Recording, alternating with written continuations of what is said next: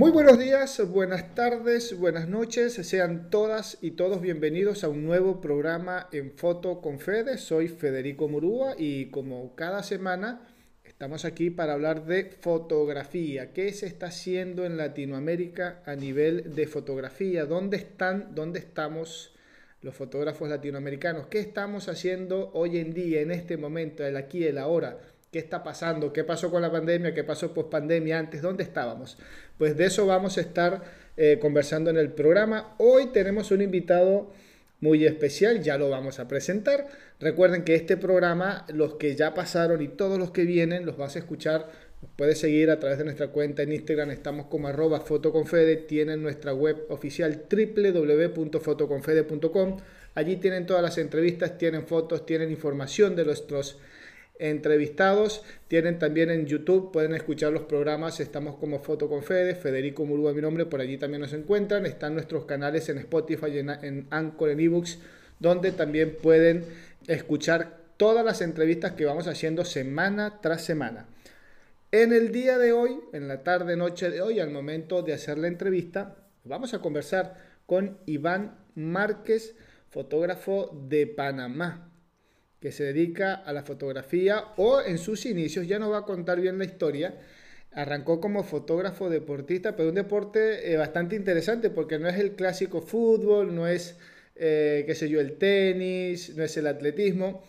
Arrancó con fotografía de surf, mar abierto, las playas, el sol, la arena, paisajes muy interesantes también, ¿por qué no? Iván, muy buenas tardes, ¿cómo estás? Buenas, gracias, gracias por la invitación acá. Todo bien acá este Panamá hoy. Algo nublado y lluvioso, pero bueno, al menos no fue yo en Panamá.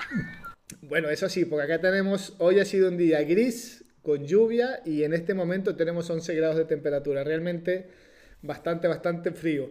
Así que bueno, eh, te envidio. En este momento te envidio. Bueno, a ver, Iván, contanos un poquito, ¿desde, desde cuándo es la fotografía y por qué te fuiste por el género de la fotografía deportiva? Por, eso iniciaste, según y lo investigado, lo que hicimos en la tarea, eh, vi también que, que tenés una trayectoria bastante interesante en el mundo de la fotografía deportiva. Has estado en Sudamérica, has estado obviamente ahí en Centroamérica, has estado incluso en Europa, siempre con la fotografía de deporte. A ver, contanos un poquito. Yo empecé, creo que más o menos como 94, más o menos alrededor de eso, empecé. Yo surfeaba, hacía bodyboard, bueno, todavía hago. En base a eso, nosotros siempre, yo siempre estaba en la playa, surfeando esto y lo otro. Eso es pre-digital, cuando tenías que revelar las fotos y toda la cosa. Así que empezamos como a documentar mucho de lo que nosotros hacíamos. Yo en ese tiempo tenía un nivel bastante bueno de surf en Panamá. Así que fue uno de los primeros que empezó como lo que se hace ahora, que la gente sube sus fotos a Instagram y pendejada. Yo empecé a tomar muchas fotos mías y por lo menos en Panamá yo descubrí, bueno, no la descubrí, pero fui popularicé una playa que actualmente es muy famosa, que se llama Bluff en Boca del Toro. Pues esa playa ha ido mucha gente profesional ahora con los años, ha habido un campeonato internacional y todo, pues yo fui uno de los primeros que surfió en ella tomó fotos, la documentó y las fotos salieron impresas en catálogos, salieron en calendario, un par de revistas y un par de cosas ahí. Y creo que soy el culpable de que esa playa después se llenó de gente. Así que eso fue como en Bluff. Yo empecé a ir como en eso del 95, 96, ya estaba haciendo fotografía. Y para ese tiempo, la primera vez que yo fui, creo que llevé una cámara que era bastante automática, que fue como una point and shoot. Pues ya hacía, tenía algo de zoom y hacía secuencia y fue la primera cámara que llevé para allá. Luego cuando regresé de ese viaje, dije que me iba a comprar una cámara real y compré, para ese tiempo era, como una Rebel, más o menos, eh, pero de película. Y me metí a un curso de fotografía en una escuela de arte acá en Panamá, donde estudié fotografía, mis amigos del profesor. Y después yo, mi curso se acabó, pero yo me quedé usando el laboratorio de fotografía como por un año y algo. O sea, el señor, el fotógrafo me decía, no, no, no, y yo yo pagué otro curso, pero yo no iba al curso, yo nada más iba a usar el laboratorio y, usar el laboratorio y usar el laboratorio, lo único que hacía en ese tiempo. Así que ahí fue donde más o menos aprendí, y aprendí el surf básicamente. O sea, lo primero que hacía fue, fue fotos de playa y demás, y eventualmente yo después abrí una tienda de surf y skate en Panamá, así que la segunda cosa que empecé a hacer fue, yo tenía muchos amigos que patinaban y y empecé a hacer fotos de, skate en la calle. Y ahí fuimos evolucionando. Con el skate se volvió un poquito más complicado y ahí donde aprendí más, porque empezamos a usar múltiples flashes en la calle. Y es como si fueras a montar un estudio ilegal en la calle donde tenías que montar, ibas a un parque ibas con dos amigos tuyos, montábamos las luces en el carro, corríamos con los, los, light stand, pum, pum, pum, tirábamos las, las fotos y nos largaba la, la seguridad y, y, salías corriendo con tu light stand de nuevo para el carro. Así que básicamente eh, hicimos bastante en ese tiempo ahí. Pero surf fue, lo que la parte mía de Bocas fue que todavía algunas fotos, como fueron en film, bastante de eso. Algunas no las tengo, o sea, tengo bastantes libros de negativos donde están ahí, pero escaneadas tengo poco de ese tiempo actualmente en digital. O sea, que tenga día oh, tengo esta foto. Tengo algunas impresiones por aquí por la casa que las tengo guardadas. Pero sí, más o menos fue exactamente lo que hay. Lo dejé un poco y últimamente, el último año ya algo de nuevo, he estado como que bastante de nuevo haciendo fotos de surf de nuevo, un poco ahí. Recientemente había un campeonato internacional, bueno, es uno de los del circuito mundial de surf en El Salvador, y es la primera vez que había una competencia de magnitud aquí en, en Latinoamérica, básicamente. El aparte de nosotros, el único que lo había tenido era México. Y cuando yo vi con la fecha del calendario, que, ¿qué? Chucha, el circuito mundial va a estar en El Salvador y yo de una vez busqué hoteles y demás para poder estar cerca del lugar y, me fui toda la, toda la competencia completa. Que la competencia usualmente se hace como en 3, 4 días, que son de competencia, pero ellos dan un margen de 8 días. Que si las olas están malas, un día las suspenden, otro día te dicen, entonces tienes que pararte temprano en la mañana y al lugar, y cuando llegas al lugar te dicen, no, o sea, cuando vas llegando al lugar ya te dicen que no, la competencia no es Claro, porque me imagino que depende mucho de las condiciones climáticas, que, eso por ahí a veces es un poco impredecible, por más que estás allá a orilla de mar, que por ahí este, uno, por el que conoce, el que está acostumbrado a, estar en, las costas, pues más o menos tiene una idea de en qué temporada el oleaje es, más beneficioso para este tipo de, de deporte, pero así todo como, como se pueden dar días esplendorosos, pues a veces sin necesidad de que haya tormenta, pero no hay oleaje, entonces se suspende la, la competencia, bastante interesante. Ahora, Iván, te, te, iba a preguntar, ¿cómo es, mientras estoy conversando con vos, estoy acá revisando un poquito tu cuenta en Instagram, que veo que tenés muchas fotos, o por lo menos una gran variedad de fotos de surf. ¿Cómo es el, el prepararse con, con, equipo? ¿Cómo es el, el tema de, de hacer las fotos? por ahí el que, el que no tiene noción de fotos de surf, ¿cómo se hacen? ¿Estás en el agua? ¿Tenés una cámara para el agua? ¿Estás a la orilla de la playa? Yo nunca hice adentro del agua. O sea, he tratado con housings y demás, pero la verdad, yo ya es, yo, mi respeto para las personas que lo hacen, de verdad, mi, todo mi respeto, porque no es fácil. Esa es una de las fotografías más duras que puede haber, no solo táctica, eh, técnicamente, sino físicamente súper demandante hacerlas adentro del agua. Tienes que nadar todo el día, tener unas condiciones del demonio, cargar una cámara con un housing que te puede reventar la cabeza en cualquier momento si te, o te, te, Y yo nunca lo he hecho. Yo nada más lo único que usé de adentro del agua fueron las pequeñas GoPro y algunas versiones pequeñas de cámaras más pequeñas con housing más pequeño. Una vez hace muchos años compré una housing para una de video y, y no la usé mucho de afuera del agua, que es lo que yo usualmente hago, lo más limitante afuera del agua es, son los costos de repente que vas a tener. De inmediato tienes que comprar un lente que por lo menos tienes que estar en unos 400 milímetros. Comercialmente, 400 milímetros es lo único que tú puedes llegar, hasta donde puedes llegar. Bueno, no comercialmente, si tienes un budget friendly, o sea, algo a tu presupuesto amigable, 400 ¿ah? es lo más que puedes conseguir. Luego de 400 los precios se disparan, que tienes que vender un riñón para poder para poder pagar un lente que sea un 600 o algo así. Aunque Sony actualmente tiene un lente 200-600 a un precio bastante accesible, no accesible, pero digamos que no tienes que vender riñón. Y, y, es muy bueno. O sea, pero yo soy usuario de Canon, así que no, ese lente no estaba, digamos, dentro de alguna posibilidad que yo iba a usar. Canon actualmente sacó un 100-500 que está caro, igual que el 600 de, o el mismo precio del, Sony, y son dos opciones lo que está ahorita. Yo tomo con un 100-400 que lo he tenido por bastantes años, eh, CDL que lo he usado por bastante tiempo. Te da para bastantes playas, algunas playas obviamente te va a quedar un poco larga, pero a veces tampoco tú necesitas en surf es más allá, hay como dos tipos de fotografías que tú puedes hacer en surf. Que tú quieres captar la acción muy pegado en close-up, pero si tú no te da el zoom para ciertas playas, lo que tú haces es que tú juegas un poco con el paisaje y tratas de hacer una composición que sea un poquito más artística, donde el surfer va a ser como parte del sujeto de todo el medio ambiente del lugar, que es muy bonito, pero o sea, no todas las playas se prestan para eso, no todas, pero hay playas que sí, o sea, el medio ambiente, o sea, todo el paisaje te va a dar. Yo fui a una playa que creo que tengo unas fotos, no las tengo en la web, las tengo en Instagram, cuando fui a lo a Unstan, eh, que es en Noruega, en el norte de Noruega, hay un surf camp allá, que es uno de los lugares más arriba, eso está en el paralelo o el meridiano 68 norte viene siendo eso. Es casi ya, ya es parte del círculo polar, esa parte. Y, o sea, al contrario, ahí tú, la, muchas de las fotos yo las tomé con el zoom bastante abierto, porque del otro lado había un fiordo y tenía nieve y las rocas y todo se veía completamente diferente a lo que estamos acostumbrados nosotros. Lo único que allá es bastante cambiante el clima. Solo hubo un día, una mañana que yo estuve en Noruega como por, en ese pedazo como por 10 días o un poco menos, 7 días más o menos, pero solamente hubo una mañana bonita para tomarse fotos de surf en ese lugar. El resto del tiempo hubo tormenta, viento y, las olas estuvieron feas. Yo había otra cosa aparte de eso, que yo había querido, yo, mi plan de Noruega ir a tomar las luces del norte, que lo pude hacer, pero el surf fue como casualidad que sabía que había surf, estaba en mis planes de ir al lugar y el primer día chequeé una aplicación para ver cómo estaba el reporte de surf y todo estaba alineado, los planetas que ese día estaba perfecto. Así que dije, ok, vamos de una vez para allá y me lo encontré perfecto. Todos los otros días estuvo feo, así. Fuimos otro día y era una, una tormenta con una sopa y el día gris, horrible, llovizna y demás.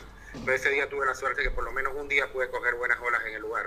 Hay una pregunta que por ahí muchas veces los fotógrafos se hacen, sobre todo los fotógrafos que están en, eh, o que por ahí no están tan acostumbrados a hacer fotos o sesiones de fotos a orilla del mar, y es el tema de las condiciones climáticas, qué tanto te puede afectar el equipo fotográfico, sobre todo el lente. Sabemos que hay mucho viento, hay mucha salinidad, hay mucha arena muy, muy fina que va volando permanentemente, que por ahí a veces nosotros no la percibimos, pero eh, queda pegado en, el lente. Las personas que usan anteojo cuando van a la playa sufren mucho este, por, ese, por ese tema. ¿Cómo es en, en el caso, vos que te dedicas o que estás permanentemente a orilla de mar, ¿cómo, cómo, lo, cómo lidias con ese tema? Eh, básicamente cuando compras equipo, tienes que comprar equipo que sea como profesional. Por lo menos si vas a comprar una cámara en Canon o Sony o lo que sea, tienes que comprar modelo que va a ser well seal. Si no compras la, modelo que es más económico, conozco de, amigos que tenían cámaras que eran más económicas y las cámaras no tienen los, los sellos de caucho internos. Y entonces, aunque uno piense que la está limpiando por fuera, esa salita que está en el ambiente se va metiendo adentro de la cámara y la cámara termina inservible porque las placas se llenan de óxido. La placa madre del motherboard se llena de óxido, no sirve, donde van las tarjetas de memoria se, se corroen y después ya no te leen las tarjetas. Pero cuando compras ciertos modelos, por lo menos una 5D, una 7D o la R algo, R100, esas cámaras ya tienen los cauchos que son diseñadas como que aguantan cierta salpicadura de agua, aguantan cierta cosa. Igual el lente, cuando compras un lente CDL de Canon, tiene el weather de que va a ir cerrado acá. Y de ahí, la parte de adelante, eh, ponerle un tipo de filtro adelante que lo que reciba el sucio y demás sea el UV o el polarizado que le vas a poner adelante, que lo puedas limpiar más fácil y no le caiga. En Panamá, la pesadilla de nosotros en Panamá en particular es la humedad. No tanto la humedad de la playa, sino la humedad de tu casa. Porque tú el equipo después que vienes, pero yo el otro día que me fui a El Salvador, cuando regresé, las gorras que yo no uso normalmente, que las dejé aquí en el estudio, esta tenían moho. O sea, cualquier cosa que yo deje en el estudio, de ropa, el closet, en Panamá si tú no usas una ropa por más de tres semanas y si la ropa es color negro, le empiezan a salir manchas blancas de moho. La humedad es demasiado fuerte. Y el moho es el peor enemigo de los lentes. El moho se le mete a los lentes y es un problema gigante acá. Si ves por lo menos, bueno, los, clientes no lo, o sea, los, los oyentes no lo van a ver, pero en la parte de atrás yo tengo una nevera donde está todo mi equipo, está un gabinete seco. que es como, es diseñado para fotografía, pero es casi como si fuera una vinea. Claro. Pero adentro mantiene la temperatura lo más seca posible. Entonces cuando yo vengo de la playa, lo primero que hago es que meto después todo mi equipo en la en el equipo este, esto le saca la humedad y lo seca y lo mantiene, le alarga la vida un poco a todos los lentes y demás. Porque la verdad, cuestan como, esa en particular yo tuve suerte y la compré en una oferta, pero esta costaba como 400 dólares, 420 dólares, pero la limpieza de un lente te puede estar costando como 300, 200 y algo de dólares. Claro. Y si tienes X cantidad de lentes, o sea, y aquí en Panamá se te van a dañar, a la larga esto se paga solo con la limpieza de los lentes, que es lo que te va a ahorrar de limpieza de lentes. Y por ahí, y por ahí alguien que nos esté escuchando que diga, tengo aspiraciones o tengo en mi, mi proyecto, en mi idea, eh, hacer un viaje a Panamá, a, hacer X tipo de fotografía. ¿Qué le puedes recomendar en, con lo que tiene que ver en ese tema de, de, la humedad? Si voy con mi cámara, que ese dato no lo teníamos, ponerlo por lo menos desde acá no lo teníamos, este, ¿qué nos puedes recomendar? Bueno, si vienes por unos días no se va a hacer mayor problema. O sea, eso es un, o sea, el problema es cuando ya vives aquí y ah, la humedad con el tiempo se te va a quedar. Lo más que te va a pasar de Panamá, ejemplo, que se te va a quedar una condensación cuando sale, por lo menos si estás en un carro con aire acondicionado y el aire acondicionado está muy fuerte y sales de la eh, sales asunto de abajo a veces, el lente se te queda una condensación a veces que quedas ahí en la playa, dije, ok, a esperar 15, 20 minutos que se le quite la condensación. Es la única cosa que a veces te puede pasar pero un viaje corto, no tanto. Si puedes viajar con una mochila, pero si coges un Pelican, ideal, porque el Pelican, si vas a la playa, por lo menos, y te cae una lluvia, metes tu equipo adentro y no se va a mojar. Es la única ventaja pero los Pelicans son súper incómodos para caminar pues ahí con agarrando un maletín y es, horrible. ¿ah? Es horrible trabajar caminar con Pelicans. ¿ah? Eso sí, no, sí, hay, hay, hay equipos de equipo y siempre uno recomienda que mientras más cómodo esté el fotógrafo, pues mucho mejor. Mientras menos peso llevemos, mejor, porque a veces uno dice, no, la por 500 gramos, el lente pesa 500 gramos más, eh, no pesa nada. Cuando armaste todo, tenés una cámara por ahí de kilo y medio, a veces hasta más, y lo, la primera media hora de trabajo no sentís el peso, ya cuando tenés una hora, una horita y media, ya te empiezan a molestar las manos, ya viene la molestia en la espalda y si estás con mucho trajín, ya empieza a incomodar un poco, me imagino. Y hacia eso le vamos a sumar el tema de que estás a orilla de playa, de que tenés el sol, eh, siempre es un, un, plus que hay que tomar en cuenta. Lo que sí es mandatorio el surf es que tengas que traer o ya sea un monopié o un trípode. Claro. Eso sí es mandatorio. Yo tengo un monopié, o sea, usado, yo siempre fui usar trípode, pero la verdad, yo me siento más cómodo trabajando con un trípode que un monopié. O sea, yo siempre me pongo ya, yo le llamo el seguro de vida, me pongo el strap en el cuello, porque hace unos años sí se me cayó una cámara tomando fotos de la playa y se reventó contra las piedras. Mm. Eh, o sea, fue, yo había comprado un tipo de Manfrotto, decía que era, la, era lo mejor que había, el mejor que había comprado en mi vida y estaba tomando, miré para un lado para ver algo en la playa y pegó una ráfaga de viento, pero súper fuerte. Cuando volteé la vista, yo nada más veía la cámara en cámara lenta y en dirección hacia las piedras. Cayó, por suerte, yo tenía un duplicador, un teleconverter de 1.4 y lo que se reventó fue el teleconverter del lente y el lente, la cámara, yo tenía una 1D en ese tiempo y la 1D, por suerte, como esa cámara de metal, recibió un tucazo tan duro que la 1DS, el, el metal se le hundió. Quedó como si fuera un DIN adentro metido. La cámara funcionó. Yo la llevé a reparación. El tipo me dijo, bueno, tienes ese golpe ya. Y el lente sí se le golpeó, el barril se le movió un poquito y lo tuvo, la persona lo tuvo, le hicieron dos reparaciones hasta que el barril quedó perfecto. Pero después de todo, o sea, tuve que gastarle plata al lente para poder arreglarlo. El teleconverter fue pérdida. Y de ahí en adelante yo siempre que estoy en la playa me pongo el, sea el tipo de que tenga, me pongo un strap en el cuello que si sopla una vez en un huracán, yo sé que por lo menos no de, de, la cintura mía no va a pasar la cámara. El monopié, la ventaja del tipo es que tú puedes dejar la cámara como hasta cierto punto, ya el point donde están las personas esperando olas. Claro. Y el monopié, en el momento que no estás tomando, pierdes la, la posición de la cámara. Entonces, cuando vas a arrancar de nuevo, tienes que volver. El autofocus va a empezar a, a buscar las personas y a veces como también estás un 400, es tan cortito que es más difícil encontrar a las personas, así que a mí me gusta más o menos como el trípode y dejar como un grupo de personas donde revienta la ola como que esperando. Lo único de fastidio es que el trípode pesa un poquito, o sea, yo trato de tener, el que yo uso para la playa es uno que es más pequeño actualmente porque como que un poco más liviano, puedes comprar una fibra de carbono que sea más estable, pero son algo costosos. Y a la larga todos los tornillos de los trípodes, a mí por lo menos pasa que tienes corrosión y se te empiezan a dañar los terminales. Y es algo como que después de un tiempo se ponen feos, tienen que hacerle injerto y consigo otra vez más que llega un punto como que uh, otro. Ahora, en, estos más de, casi 20 años que tenés de, fotografía, ¿has tenido trabajos de, peso? ¿Has tenido, has estado en competiciones bastante importantes? ¿Qué es lo que te está dejando hasta ahora la fotografía, vamos a, vamos a decirlo así, la fotografía de, surf? Veo también que tenés, eh, que haces unos retratos en, en la playa bastante, bastante interesantes, muy atractivos, unos paisajes espectaculares, obviamente ya decir que uno esté en la playa, este, ya eso te da como que un escenario para uno decir, me canso de hacer fotos, pero no siempre tener, tener el escenario es suficiente para hacer grandes fotos. Hay que saber manejar la cámara, hay que saber componer, hay que, hay que saber, no es nada más el paisaje.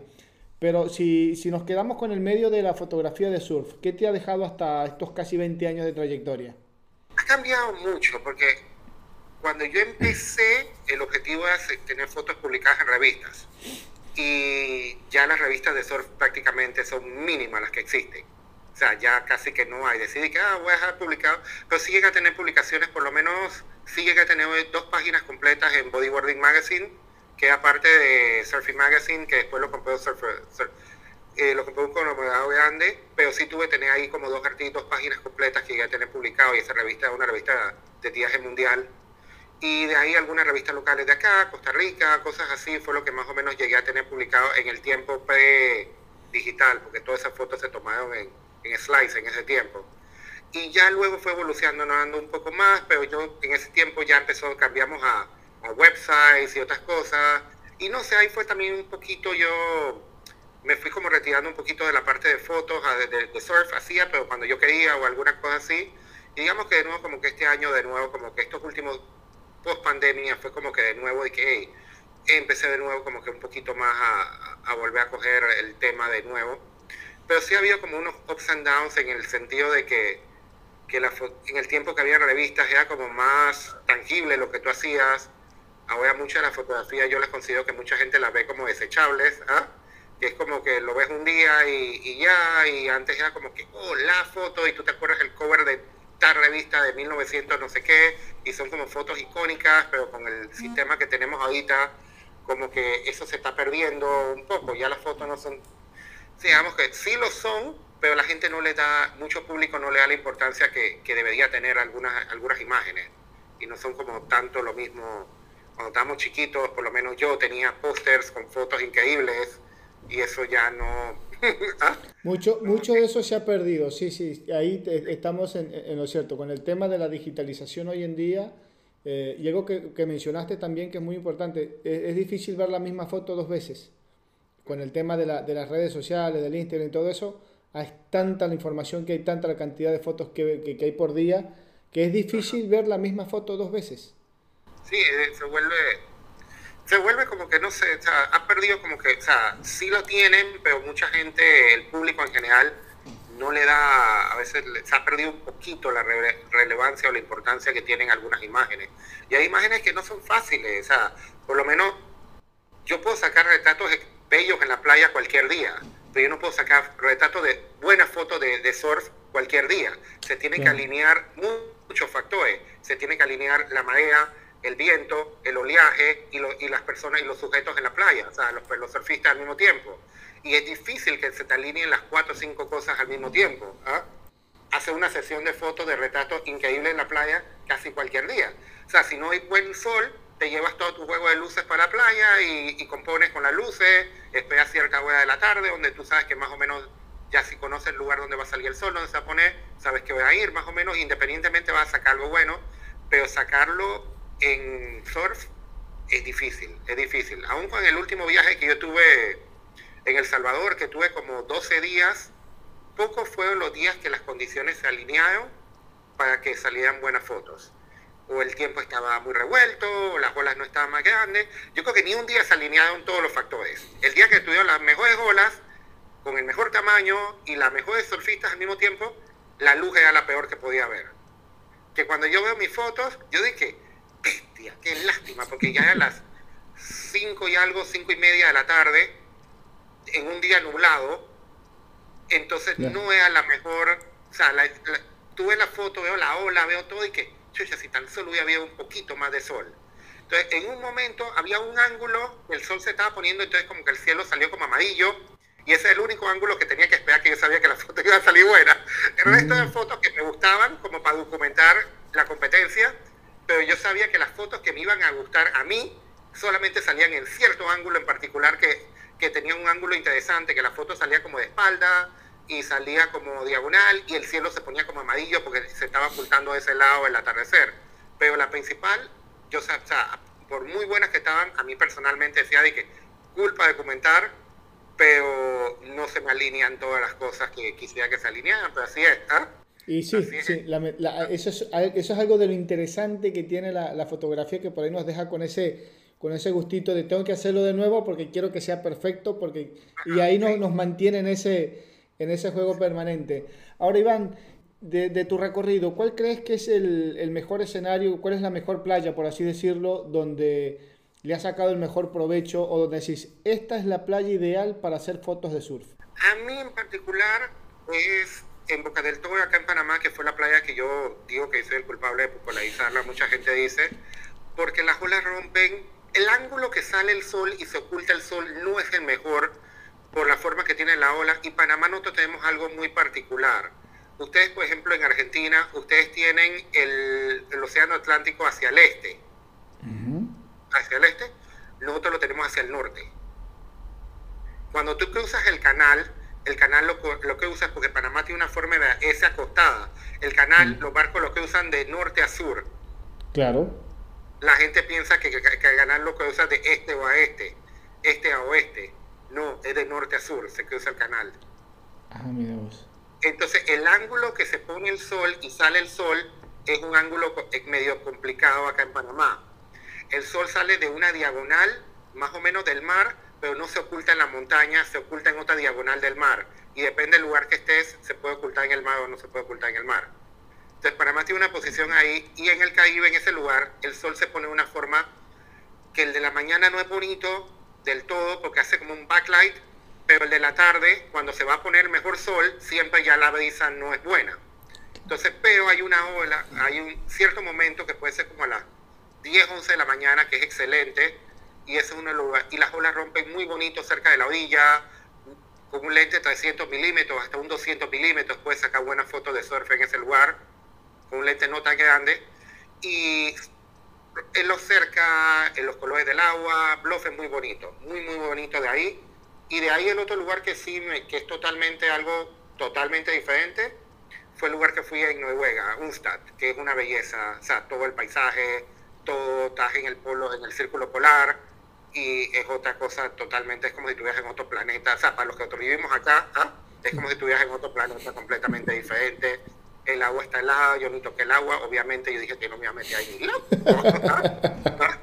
yo no iba a tocar esa vaina, yo no, fui yo no vine a surfear aquí, no vine a nada, pero sí, el agua es súper helada, ya son dos de los lugares que los que he ido que puedo decir que, que quedan bellísimos, totalmente diferente uno al otro pero Bluff en Panamá es increíble, o sea, para cualquier persona que vaya, incluso, pues le digo, también no necesitas un lente gigante, hasta con un 200 milímetros, tú puedes sacar buena foto de, de en Bluff. ¿Y la peor playa, eh, o por lo menos la que te dio más pelea para hacer una buena foto ahí de, surf, cuál ha sido? No hay una peor, nada más que puede ser más Son las condiciones lo que te puede complicar. ¿La que más trabajo te ha dado? No sabía decirte, no, no sé. Aquí Panamá, hay una playa aquí en Panamá que se llama Santa Catalina. Es muy buena, tiene una de las mejores olas. Lo único que tiene de complicado es que la ola rompe como un par de kilómetros afuera. Y con un 400 milímetros o cualquier lente, tienes que, si quieres sacar muy buenas fotos en Santa Catalina, tienes que hablar con una persona que tenga un bote y el bote te tiene que llevar alrededor y ponerte del agua y tomar la foto del bote. Entonces tienes que hacer como el contacto de una persona que tenga el bote, que se quiera quedar X cantidad de horas contigo. Si te vas un día que esté excesivamente grande, también vas a, vas a asustarte, ¿ah? porque no es fácil estar tomando fotos en un bote. Y entonces también el punto es que cuando estás, yo por lo menos, no sé, o sea, yo sí me estreso porque tú tienes una cámara que vale no sé cuánta plata, ¿ah? esa cámara, digamos que fotos de surf a mí no me dan tanta plata como otras cosas que son comerciales que sí me dan o casi que no me dan nada, pero entonces dije, si se me dan esta cámara, la semana que viene tengo tal y tal trabajo que sí me va a pagar. claro, ahí hay que pensarlo. como que, eh, entonces estás con el susto, ¿ah? Entonces, pero tú quieres usar ese equipo, por ejemplo, ahorita yo tengo una R5 y la R5 toma 20 fotos por segundo, y obviamente yo voy a quedar que, puta, si voy en el bote quiero llevar la R5. Pero después te queda de que la R5 cuesta no sé cuántos miles de dólares y es la última cámara que tú quieres que se te moje. ¿ah? Y la R5 es la que usas para todos tus trabajos. Y entonces como que sí, el 400 yo no lo uso tanto para trabajar, uso el 70-200 o cualquier otro lente. Así que el 70-200 está, pero tienes el cuerpo del R5 adentro del bote y es como el estatus que tienes encima, o antes yo tenía una 5D Mark IV, que la tuve hasta hace poco, y tienes como que, esta es mi cámara de esto, ¿ah? y es el estatus que tienes, que recientemente lo que quería hacer tú a punto era comprar un backup de cámara que fuera bueno, de segunda, económico, y que digamos que si esa se, dañaba, no me dolía tanto. y, no fuera mi cámara principal de, de trabajo, pues. Exacto. En, teoría que no dolía tanto. Yo creo que igual eh, uno cuando una vez que uno la tiene en la mano la quiere cuidar y que no le pase nada como si fuera la más costosa, si sea la más sencilla de todas. Yo creo que nos pasa a todos por igual. La compro por si se cae, por si se rompe, porque si la pierdo, por si la... pero al momento de tenerla ya uno la siente tan, tan valiosa como la, la más importante del equipo. Ahora, Iván, sos de. En tu recorrido has tenido, me imagino que sí, le habrás hecho retratos, fotografías a surfistas, a deportistas de, peso en el medio de, del surf. Eh, sí, exactamente, por lo menos hace como dos semanas fue lo que yo, fui a El Salvador, fue por eso. Salvador puso una fecha de que, o sea, normalmente el Tour Mundial de Surf nada más van que los 24 mejores del mundo compiten ahí. El top 24 del mundo y el top 12 del mundo. Pusieron una fecha en El Salvador. La única competencia adicional en toda Latinoamérica que han hecho anteriormente había sido México y México está en la parte norte. es accesible, pero nunca me puse a hacer la vuelta, pues son como dos vuelos internos, al vuelo de Panamá a México, después el vuelo interno para allá hasta el, sur de México, y este fue como México. Yo sabía que El Salvador del aeropuerto a la playa eran como 30 minutos donde se iba a hacer la competencia. Así que cuando hicieron la, anunciaron y que alguien me dijo, yo ni se me enteré, me enteré por un rumor de un amigo que me dijo, comprobé que sí, sí, es verdad, esta vaina, tenemos fecha en, en, en Centroamérica. Y de una vez empecé a hacer los arreglos, compré pasajes aviones, avión, y sí tuve, tomé ahí a los mejores 30, o sea, los mejores 24 hombres del mundo y las mejores 12 mujeres del mundo que fueron ahí. Que esas fueron las fotos que te dije que, que era increíble, que lo documenté, que, pero que no se me alinearon todos los factores en cierto momento, porque las mejores olas no salieron con la mejor iluminación de sol. Pero sí saqué buenas fotos, independientemente saqué bastantes. Yo fui los días de práctica también, que no estaban, y tomé todos los días que yo estaba en los momentos que hubo gente en el agua pero sí, eso fue como ahí. Y hace muchos años, cuando tuve la, en la revista que me sacó el doble artículo, fue vino una gente muy buena de, Estados Unidos a Panamá, entonces yo lo llevé de guías a la playa esta Boca del Todo, a Bluff, y de ahí sacamos fotos todos esos días y esas fueron publicadas en la revista esta y salieron como en dos revistas más, ahora que me acuerdo que ya fueron tantos años de eso que, que salieron un par más de ahí, salió en salí en bodyboarding y salí en otra revista alterna que era de Europa o de Japón, no recuerdo esa. Pues fue hace tiempo esa. Cuando no estás en, en, el agua, por así decirlo, cuando no estás a la orilla de la playa haciendo fotos de surf, ¿qué otro estilo de fotografía? Por ahí nos, nos comentaste hace rato que haces un poco de skateboard, de patineta, pero fuera de, de, ese, de ese rubro, en el deporte, eh, ¿haces otro estilo de fotografía, algo más, eh, más comercial, algo más, qué sé yo? estado haciendo bastante retratos en los últimos años. Antes, digamos que hace como varios años atrás no me sentía cómodo haciendo retratos, pero es algo que después de un rato le cogí como y empecé a sacar como un estilo propio en cierta forma y ahora me gusta bastante en realidad. O sea, ya después como que empiezas, tienes que tener cierto, igual que el surf, tienes que aprender qué equipo tienes que usar, qué esto y el otro, y ya es algo que más o menos, entonces, como tú me dijiste hace un rato, sí he aprendido como que a mixear eh, la playa, mucho los retratos. Yo vivo, es que yo vivo como a 200 metros de la playa, más o menos. Mi casa está como, o sea, dos cosas aquí. Mucha de la gente cuando me llama a hacer fotos, que quieren retratos, siempre terminamos haciendo los retratos en la playa. O sea, a menos que fíjate, a menos que son de fines comerciales, que lo necesitan y que para el currículum profesional, entonces si usamos un background normal, porque obviamente él no va a poner una foto para su perfil de que lo contraten de ingeniería de sistema metido en la playa. muchas familias y demás siempre más o menos me buscan por el estilo de fotos este que hacemos en la playa y cosas. Entonces yo llevo como dos flashes que llevamos a la playa, tengo que llevar dos personas para que carguen los stands, entonces caminamos y tomamos algunos lugares. Como ya tengo muchos años viviendo por acá, ya yo sé, ya yo tengo como algunos huecos que ya yo sé precisos y esos huecos aquí voy a que ir. ¿ah? Ya yo me sé que el sol de tal lugar, porque hay veces que las sombras hacen como unas marcas muy feas que te quedan metidas en la mitad del lugar, pero ya yo sé si voy de tal lugar a tal lugar, este lugar es perfecto. Si voy en la tarde, este lugar. Si voy en la mañana, este lugar. El sol sale por este lugar, este lo Ya me tengo como que esa, de esta zona, como que digamos que ya me sé cuáles son los lugares exactos. Y eso es lo que más o menos he estado haciendo bastante, estos retratos de familias y personas en la playa bastante. Y lo otro, aparte de eso, que bueno, yo no lo publico en Instagram porque no lo, lo considero aburrido, pero hago bastantes cosas de bienes y raíces. Es la otra cosa que yo hago que hago bastantes propiedades para casas a la venta. Y yo tengo un lente, un Tilt Shift, 24 milímetros, y he aprendido a hacer panorámicas, corregir todas las perspectivas de arquitectura y eso en los últimos años. Y, y después uso un Deon también para tomar fotos y demás, que todavía lo uso. Perfecto. Antes me gustaba más la, el Deon, pero no sé, de un tiempo para acá no sé, le, fui con el tiempo le fui perdiendo el amor, no sé por qué. ¿no? sé por qué le fui perdiendo el amor. Creo que fue cuando yo tenía un deón que me gustaba mucho, que lo usaba, que se lo volaba de vicio. Y una vez cometí un error, me bajé de un restaurante que estaba enfrente de un banco y rompieron mi carro y se robaron mi maleta con equipo. Entonces ahí perdí el deón ese, luego con el tiempo conseguí otro y el otro nunca me gustó, vino con un montón de problemas de fábrica y ahí creo que ahí está la parte donde yo le, perdí el amor, fue el tiempo que tuve ese deón que me dio tantos problemas que cada vez que lo iba a volar perdía tantos minutos en miles de errores y, y a diferencia del deón a la fotografía de que tú tengas una cámara de la mano, es que tú estás en control de la cámara, está en tu mano, el deón, hay tantas cosas electrónicas que si y he escuchado cuentos de personas que el deón se vuelve loco y se va para el océano y se pierde yo trabajaba con una Realtor que ya compró su propio deón y uno de los deones de ellos pegó una ventolina y el bicho se fue hacia el océano y más nunca supieron de él.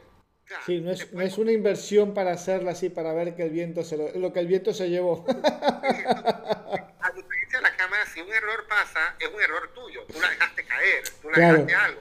Pero el deón hay como un factor electrónico que tú no estás en control de él. Y eso es lo único que, Claro, sentís más impotencia de decir, lo perdí porque se, se, se, me, se, me, fumó de las manos, no tengo cómo decir, fue mi culpa, no hay, no hay, no hay otra. Con el tiempo creo que se han vuelto un poquito mejor, pero sí escuché varios casos de personas que, que se volvieron locos y, y, volaron, y, ya sea por interferencia de torre de celular o diferentes cosas, y, y, y perdieron control de él. Y batería llena y él va a quedarse volando. Yo volé una vez en la ciudad de Panamá y perdí la pantalla, no sabía dónde estaba y estaba en el medio de la ciudad.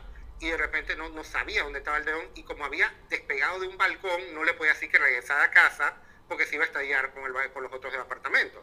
Mm. Entonces no, no podía y cuando miré para un lado del edificio, que es un piso altísimo, con un piso 20 o algo así, lo vi que estaba en un lateral del edificio, lo volé hasta que lo puse en una dirección y volví a recibir la pantalla del celular del post y lo pude aterrizar. Y no sé, ese factor es así como que, a diferencia de la fotografía, la fotografía por lo menos tú tienes control 100%. Aquí hay como factores que no, que no, se dominan. De las otras cosas que así son los retratos y eh, bienes y raíces es lo otro que estaba haciendo bastante y, y, siempre hago un par de fotos de real estate con el dedo, que eso es lo que básicamente lo mantengo. Es porque siempre que me piden una casa me piden un par de fotos que haga de la propiedad y la acerca y es como un extra que que hacer de la propiedad, pero ya no es tanto como lo que hacía antes que volaba y que usaba. claro. Ahora, Iván, si, si te toca dar una, una apreciación de cómo está la fotografía en estos tiempos, 2022, la fotografía deportiva, ¿cómo la ves? A, a, rasgo general o desde el punto de vista de la fotografía del surf, por ejemplo, porque realmente no todos los días tenemos la oportunidad de conversar con un fotógrafo de surf en el medio deportivo. ¿Cómo, cómo lo ves? Ha cambiado mucho, el hecho que, lo que te digo, que ya la parte impresa se ha perdido, de más, se perdió casi toda. Son pocas las revistas impresas que existen en Estados Unidos. La más grande, que fue Surfer Magazine, dejó de publicarse en el 2020, más o menos para el tiempo de la pandemia, más o menos, cuando tuvo la Black Lives Matter y tuvo todas las protestas, ese fue el último año, durante esos meses fue la última edición que salió. Y ha cambiado en ese sentido que ya me da como cierta nostalgia porque habían fotógrafos muy famosos de ese tiempo que son respetados, que venían desde el tiempo de film, que va a ser difícil que volvieran a tener figuras como esas personas. Porque la fotografía ahorita mismo es esta fotografía que las personas, inclusive, me di cuenta ahorita que estaba en El Salvador, que todos muchos de los top del mundo, ellos viajan con una persona que les toma fotos y que les hace video para poner reels el mismo día en Instagram. Entonces, pero este contenido es un contenido como que ellos nada más como desechable, porque ellos tienen que tener contenido, tienen que tener contenido y, la, y la, importancia de ese contenido es de dos, tres días. ¿ah?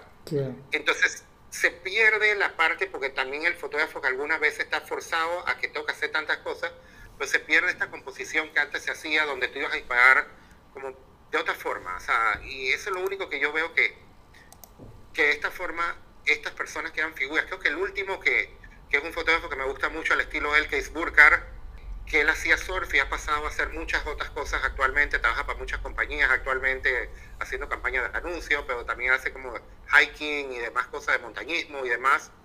Este, creo que él fue como una de las últimas figuras que creció dentro del surf, pero actualmente es más difícil porque este contenido como hiper, o sea, es rápido. Y, y en Instagram, en verdad, por mucho que un profesional te dé el crédito de que la foto la tomó tal persona, ya la persona en Instagram ni ve los textos abajo, no cliquea las cuentas de las personas que le dan ni que foto Fede. Nadie le pone a ver qué es esa foto y voy a ver la cuenta de Fede. Muy poca, un porcentaje muy bajo lo hace, de verdad. Por mucho crédito que te dé que una persona que tenga a veces 100 mil seguidores, un surfer que te diga, ay, yo voy a poner tu crédito. Ahí está en El Salvador, me pasó que una muchacha, ella está en el top 5 del mundo. Yo hice una publicación y la tagué a ella y le gustó la composición mía que fue esta Lakey Pearson. Y Lakey me escribió por privado y que, oye Iván, ¿hay alguna forma que me dé la foto? Y yo, hey, dale, perfecto. Pero tú quieres las originales o quieres esto? O, no, que quiero la composición que tú hiciste, particularmente. Si tú ves mi cuadro de Instagram, particularmente, yo siempre pongo las fotos como, es la foto en vertical en muchos casos, pero mantiene un fondo y mantiene una estética que pasa toda la foto. Y a le encantó esa y ahí hizo el, tag de ese, me lo, me lo, me lo puso igualito. La foto Lakey la puso me la publicó igualita, pero aún así tú ves como que en realidad tú no es que bajas. Antes, de repente, los años, cinco años atrás en Instagram, sí podía ayudar, actualmente como que no lo veo, no es lo mismo. Inclusive todo el movimiento de redes sociales y demás es diferente al de, al de antes. Y eso como que en cierta forma es lo único yo veo que para darte a conocer en el medio actualmente es difícil, o sea, sí, es más difícil que antes en general también a, pesar de que tenemos la facilidad de, que tenemos una, una, herramienta que nosotros mismos la podemos manejar, que nosotros mismos nos podemos dar a conocer, parece mentira, pero debería ser mucho más fácil que antes, que antes dependíamos de un medio impreso para que nos conocieran. Hoy en día tenemos la posibilidad de nosotros mismos hacer ese trabajo y sin embargo está costando mucho más. Es que es la forma que, bueno, estoy haciendo otro tema completamente, que las redes sociales se llevan ahora mismo, que como Instagram cambió todo el formato de ellos, que ahora es más importante que tú hagas videos, que hagas fotos. Claro. Entonces, inclusive yo he tenido que agarrar mis fotos para mantenerme, digamos, al día y coger las secuencias de mis fotos y volverlas video. Claro. el famoso fotovideo. Es lo que yo he hecho, como la cámara de la R5 toma que 20 fotos por segundo, que es casi 24, o sea, los 24 cuadros, yo cojo las maniobras y las pongo en fotos y las pongo, y, las pongo ahí. Hay dos, tres cuadros que me van a gustar en realidad, pero el resto pongo la secuencia a veces de toda la foto. Lo único que fastidia, pues tienes que tomar y que terminas usando 120 fotos para hacer un, un clip a veces. ¿ah? Pero sí, ha cambiado mucho y creo que la red social también, o sea, y crecer orgánicamente en Instagram actualmente es más difícil que hace unos años. O sea, todos mis seguidores vienen, o sea, por lo menos mi red está como en los 10.000 y yo llegué a esos 10.000 hace años. Al contrario, la tendencia que yo tuve fue de perder algunos seguidores en los últimos años. Y yo sé por qué, pues muchos son gente, por lo menos mi cuenta es muy vieja, que yo empecé en Instagram hace muchos años. Y pasa que hay muchas de esas cuentas que son inactivas. Personas que vean cuentas hace años y ya ni, ni entran a Instagram. Y es como que a veces tu engagement empieza a bajar porque tú sabes que, que yo sé que, hey, Yo sé que te pongo me cuenta. Y actualmente ya gente que, que yo sé que tú ves, revisa, y que esta persona ha posteado en cuatro años. ¿ah? O sea, no te siguen, pero no te postean en tantos años. Y son cuentas viejas, pero sí es un poco más difícil actualmente. Aparte que cuando Instagram ve que tú eres una persona profesional, ellos esperan que tú empieces a pagar plata para tener exposure y que pongas, compres anuncios y pendejadas, así que te penalizan un poco por, por eso. Yo tengo un negocio que es un restaurante y el engagement actual de restaurantes orgánicos es malísimo y ellos esperan que yo gaste plata cada vez que haga una publicación, le ponga plata. Eso es todo lo que hace un poquito más difícil actualmente que hacer orgánicamente. Pero sí, en comparación de antes, que tenías que ser publicado con una revista y actualmente de forma gratuita o independientemente uno puede hacer las redes sociales, sí es más fácil. Que es un poco más difícil ahora que hace cinco años que date a conocer las redes sociales. Sí, ese es el punto que, que hace cinco años era más fácil darse a conocer redes sociales que actualmente. También era, menos el, la cantidad de personas que estaban en, en, el Instagram, vamos a estar claros. Era, eh, eh, venían más del Facebook, después se pasan al Instagram, ahora está el TikTok y otra, y así vamos a ir. Ahora, ya que estamos hablando de redes y las personas nos están escuchando y quieren conocer un poco tu trabajo, ver tus fotografías, por ahí contactarte, hacerte algunas consultas, ¿por dónde te pueden ubicar? ¿Cuáles son, cuál, es, ¿Cuál es tu red? A ver si así eh, aumentamos otra vez el, nivel de seguidores, ¿por qué no? eh, las redes son fáciles. Eh, Márquez Iván en mi Instagram y mi página web es igualito, Márquez Iván. El Twitter es lo mismo, pero yo la verdad casi no, o sea, lo tengo, pero no lo uso mucho, no lo chequeo tanto. Pero Instagram y mi página web son Márquez Iván. ¿Posibilidad de, charlas, de cursos? ¿Los has hecho? ¿Los tenés en, un proyecto o cómo viene? Yo tengo un grupo que está de casualidad con algunas personas que ya tú entrevistaste, con Tito Rea, con Fernando Bocanea y habían dos personas más, Carlos Moya y Alfredo Martínez, se llamaba Lo del Patíbulo. Nosotros hicimos bastantes exposiciones, hicimos trabajo en conjunto, colectivo, y durante ese tiempo, el periodo como del 2017 al 2000, antes que nos cayera el apocalipsis del, del COVID, hacíamos talleres todos los años, hacíamos diferentes temas, hacíamos talleres, y cada uno por su cuenta, además hacemos talleres, bastante diferentes cosas. Yo di algunos talleres también, por un tiempo yo fui embajador de Huawei, y entonces yo, Huawei me ponía a dar charlas de fotografía con teléfono y demás, y algunas personas me contactaron también de fotografía móvil y demás que se hizo, pero sí, sí me había hecho vaya, llegué a hacer bastante de cosas. Luego, cuando durante la pandemia, yo y Fernando hicimos algunas entrevistas que teníamos, hicimos más o menos, y mantuvimos como algunos talleres. En los últimos años que como que, digamos que no he hecho ninguno, sí, como el 2021, que después que se reactivaron las cosas, cada quien estaba tratando de sobrevivir de alguna forma de nuevo y volver a la realidad de que debíamos plata y que todos teníamos cuentas pendientes de, de no nos, no salvamos de eso. que creo que tú me contactaste el año pasado. Por ahí, por ahí puede ser.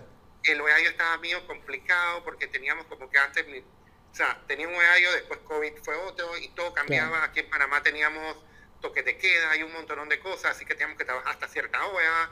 Todavía el año pasado teníamos esa vaina ridícula en Panamá, pero bueno. ¿ah? Y, pero sí, o sea, el año pasado todo lo único que no hicimos fue, creo que el año pasado no hicimos ni uno. Bueno, a veces hace falta un poquito de, de, de, descanso, de oxigenar las ideas para después volver con más, más ímpetu, más ganas, con más, más potencia. Ahora, Iván, eh, consejo para quienes nos están escuchando que quieren iniciarse o te escucharon y dijeron, pero yo vivo acá a la orilla de la playa y jamás se me ocurrió hacer surf. Viene gente a surfear y jamás se me ocurrió hacer fotos de surf. ¿Qué le recomendás? Bueno, primero, si no sabes nada del tema, de repente involucrate un poquito en el tema ¿Cómo te puedes involucrar en el tema? Vete a una escuela de surf, de repente toma una clase para que más o menos tengas idea cuál es el movimiento de las olas, un poquito de las cosas. De repente de ahí vas a conocer a alguno de los surfers locales y puedes empezar a tomarle fotos a los surfers locales. Ellos te van a decir, tú le dices, hey, avísame cuando hay olas y yo te voy a tomar fotos. Ellos, muy, como se las vas a dar, a lo mejor gratis porque estás aprendiendo, ellos te van a llamar bien mandados, te van a llamar, te van a dar ellos te van a dar el dato y te van a decir, hey, estos días van a ver olas y te van a decir más o menos dónde va a empezar. De ahí de equipo, lo más básico, o sea, si quieres empezar lo más básico de lo básico, fue una cámara, una Rebel de estas que fue de Canon, que va a ser tu primera cámara de una persona, y hay lentes que son como, como para consumidor que no es profesional, que llega como hasta 300 milímetros. Ese lente puedes conseguirlo, digamos que económico hasta cierto punto, De ahí fue como que ese es el punto, el kit de inicio fue como una Rebel y un 300 milímetros. Como la Rebel tiene un factor de conversión de 1.6 porque es un sensor APS, eso te va a dar como un 400 algo, así que te va, te va a funcionar bien como para sacar las primeras fotos de surf. Y más que todo es ideal, de repente ir a una escuela, tomar un poquito de una clase con las personas, aprendas un poquito de la dinámica de cómo se mueve el mar, porque no es tan fácil como la gente piensa que es ir, si, no, si nunca has surfeado, no tienes idea del mar, te va a costar un poquito ubicar a las personas, lo que tú vas a pensar que es bueno, en realidad no es bueno.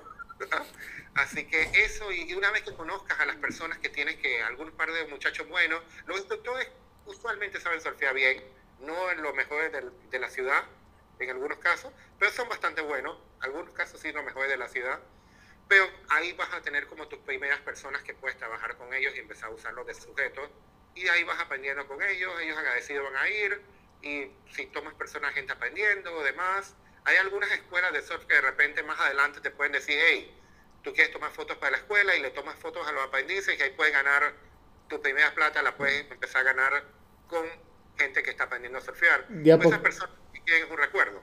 Claro, y digo, y de a poquito, y ahí se va aprendiendo, y como dicen, porque una mano lava la otra y las dos juntas lavan la cara, ¿por qué no? Sí. Y mucho protector solar, me imagino. Sí, eso.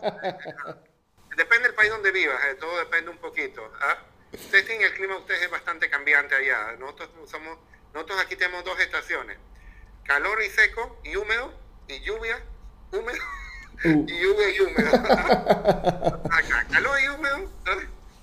Y sí. Y, tenemos, y sol al comienzo. Nosotros tenemos como tres meses de diciembre, finales de diciembre a, a comienzos de abril. No llueve en Panamá y es bastante soleado, es bonito, la brisa pega bonita. Las olas son más chicas en el Pacífico, el Caribe, que nosotros tenemos, tenemos la, la suerte de tener los dos océanos al mismo tiempo acá en Panamá. El Caribe es como esa misma, cuando el Pacífico se pone un poco lento, el Caribe de Panamá va de diciembre a, a febrero, abril, es muy bueno las horas. Allá, en el, en, en el Pacífico es lo contrario, viene siendo como de, de mayo en adelante. Lo único que tenemos para ese tiempo, mucha lluvia, mal clima y mal viento, así que los días buenos hay, son un poquito más difíciles de conseguirlos. Sí nos salen olas en enero en el Pacífico, nada más que son menos días menos días que Y, y, aparte de fotografía hay que estudiar mucho del clima, del mar, de los oleajes, así que es, una, es un ejercicio fotográfico muy, muy interesante. No solamente hay que aprender de fotografía, sino también de, de, mucho clima. Si surfeas, por lo menos que ese es el detalle, cuando ya tú surfeas, tú sabes, sabes cuáles aplicaciones puedes ver el reporte de las olas y sabes que la semana que viene no va a haber nada. O sabes que hay una posibilidad de que haya algo en tantos días, por lo menos ahorita en Panamá no ha habido buenas olas en varios días y hay como una posibilidad que la semana que viene ya tengamos algo de vuelta, falta que se alinee, que no nos caiga una tormenta como la última vez que nos cayó, que sí teníamos olas, pero la brisa estaba pegando que, que lo tenía todo, que parecía una lavadora, así que no, para fotos era malo, o sea, era como que todo gris, lavadora, o sea, no, no bonito, pero, sí, tienes que como que es bastante aprender. Es mucho, es mucho, pero interesante. Y la verdad, el trabajo que estás haciendo, eh, que se ve, que estamos conociendo hoy, eh, y a los, a los amigos y a las amigas que nos están escuchando, los invito a que entren, visiten las redes sociales, la página web de Iván, porque realmente está muy, muy interesante. Hay unas fotos que realmente me gustan mucho, están muy, muy originales, están bastante, bastante bien, bien hechas, para, decir, para así, así decirlo. La verdad, un trabajo muy, muy interesante. Bueno, Iván, la verdad te quiero agradecer eh, esta horita de, conversación por habernos contado esto tan interesante que es la fotografía del surf. Primera vez que, encontramos a un fotógrafo de surf. Me alegra que haya sido acá en el programa. Así pues tenemos la oportunidad de, conocer un poquito más del mundo de la fotografía deportiva que por ahí no se conoce tanto. La verdad fue un, un placer, hemos aprendido algo nuevo hoy, siempre lo hacemos en cada programa, pero hoy en particular con la fotografía de sus. Muchísimas gracias por estos minutitos que, que has tenido para compartir con nosotros. No, gracias a ustedes por la invitación y gracias a los oyentes que están escuchando el programa. Así que cualquier cosa, si me quieren contactar, yo siempre me escriben un inbox en Instagram o me mandan un correo, yo siempre veo mis mensajes le contesto a todo el mundo. Si necesitan alguna, quieren alguna consulta de equipo o alguna cosa, algún tip, me lo mandan y yo con gusto les contesto a cualquier persona. Bueno, ahí están, ahí lo tienen. Iván Márquez de Panamá, fotógrafo deportivo, fotógrafo de sur, fotógrafo por ahí de bienes raíces, eh, de retratos, de todo un poco. Lo importante es que hace fotografía que le gusta y que comparte, que le gusta compartir y enseñar, como a casi todos nuestros entrevistados y a nosotros que es la idea del programa, no solamente conocer, sino también aprender. Iván, muchísimas gracias. Ya estás dentro de nuestro repertorio de fotógrafos aquí del programa. En cualquier momento te volvemos a contactar si tenés algo por ahí interesante para contar, para decirnos. Las puertas del programa están abiertas, así que eh, solamente tenés que escribirnos y gustosamente vamos a estar allí para, para, para, escucharte, para saber qué estás haciendo. Viene por ahí el Mundial de Surf y querés comentarlo, querés decir, hice esta foto espectacular, me gané un premio con esta foto. Acá tenés el programa pues para para, contarnos, para divulgarlo, para compartirlo con, con, todos los oyentes acá del programa a lo largo y ancho de Latinoamérica. Gracias, gracias. Bien, entonces ahí teníamos a Iván Márquez, como ya dijimos, fotógrafo panameño, con quien estuvimos conversando en, este, en esta tarde-noche de hoy. Eh, recuerden que este programa, los que ya pasaron, los que y todos los que vienen, que son muchos, este, los van a escuchar a través de nuestra, mm, nuestra página web oficial www.fotoconfede.com. Ahí tienen las entrevistas, imágenes, tenemos información muy importante, eventos que se están dando en toda Latinoamérica a nivel de fotografía. Hay para todos los gustos durante todo el año, así que ingresen a www.fotoconfede.com, visitan nuestro blog y ahí van a encontrar toda la información para que después no digan acá no se hace nada, acá la gente no está trabajando y que en mi país no hay eventos de fotografía importantes, pues entren porque se van a sorprender tanto como nosotros con la cantidad de eventos que hay eh, en Latinoamérica a nivel de fotografía. Y todos los que vamos a estar dando a conocer y vamos con quienes vamos a estar conversando también, porque por ahí tenemos una seguidilla de programas con organizadores de eventos de fotografía, así que estén pendientes. Bien, nosotros eh, nos despedimos por el día de hoy, será hasta la semana que viene cuando tendremos un programa de corte similar. No sabemos con quién nos vamos a encontrar, fotógrafo o fotógrafa, y qué tipo de fotografía hace, pero va a ser fotografía y lo vamos a disfrutar tanto como acabamos de disfrutar el programa con Iván. Nos encontramos entonces la semana que viene con un programa de corte similar. Chau, chau, nos estamos viendo.